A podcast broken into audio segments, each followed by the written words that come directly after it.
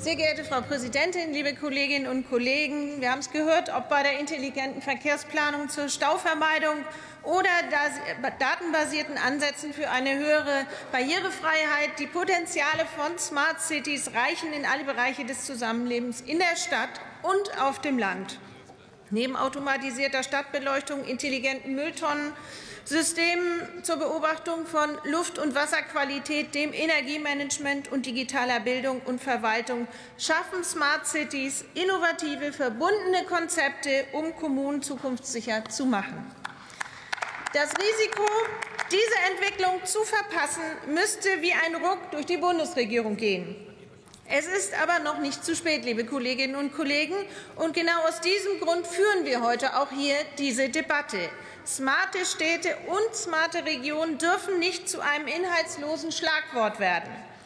Das tun sie jedoch, wenn die innovativen Ansätze nur einzelnen geförderten Kommunen vorbehalten sind. Und um die Zukunft der Stadt und auch der Landentwicklung zu verstehen und auch zu gestalten, braucht es deshalb nicht nur die staatliche Förderung des Bundes für Smart City Projekte und für den Breitbandausbau im ländlichen Raum. Es braucht vor allem die Möglichkeit, um das bisherige Wissen an anderer Stelle anderen Kommunen weiterzugeben. Es braucht Formen der Zusammenarbeit es braucht Formen der Zusammenarbeit zwischen geförderten und noch nicht geförderten Kommunen. Und es braucht die Best-Practice-Beispiele, die zeigen, wie man den Wandel auch konkret dann gestalten kann. Schon 2019 schrieb Professor Rabe hierzu, Zitat, die Größenordnung dieser Herausforderung in Dynamik und Wirkungskreis übersteigt das Lösungsvermögen einzelner Kommunen und bedarf dringend des Zusammenwirkens auf allen staatlichen Ebenen. Genau dieses Ziel war eine der zentralen Zielstellungen, die die vorherige Bundesregierung mit den Modellprojekten angestrebt hat. Und unsere Vorgängerregierung hat mit den drei Staffeln an Modellprojekten ein entscheidendes Fundament gelegt, das ich zum Beispiel in meinem Wahlkreis immer erlebe. Unter anderem hat das Amt Süderbrarup mit 13 Gemeinden und etwa 11.500 Einwohnern 2019 durch die erste Staffel die Förderung des Smart City Projektes bekommen. 2021 folgte das Modellprojekt Smarte Grenzregionen zwischen den Meeren mit dem Kreis Schleswig-Flensburg, der Stadt Flensburg und dem Kreis Nordfriesland. Über 17 Millionen gingen in diese Region. Neben den Smart City Strategien werden in beiden Projekten Vorhaben umgesetzt und angestoßen, immer mit dem Blick auf die Lebensumstände der Bürgerinnen und Bürger. Und äh, Frau Staatssekretärin Müller, die Vorgängerregierung, Sie haben es gehört, war in der Tat nicht untätig.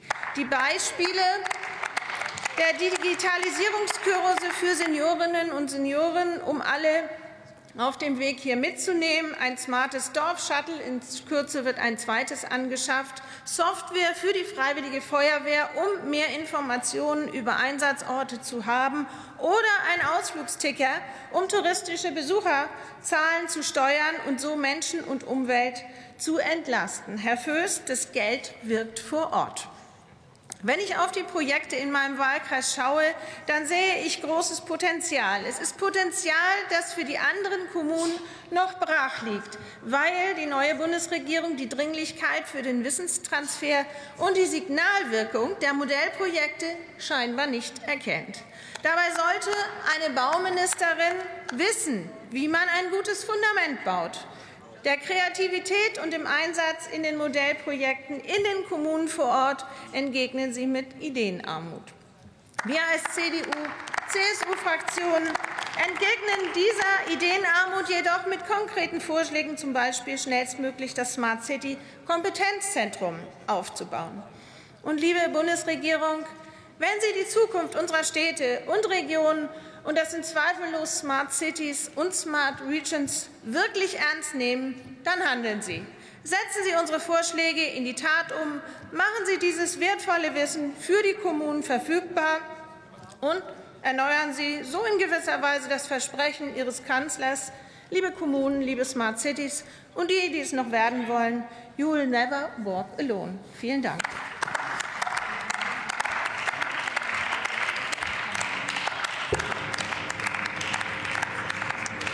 Jetzt spricht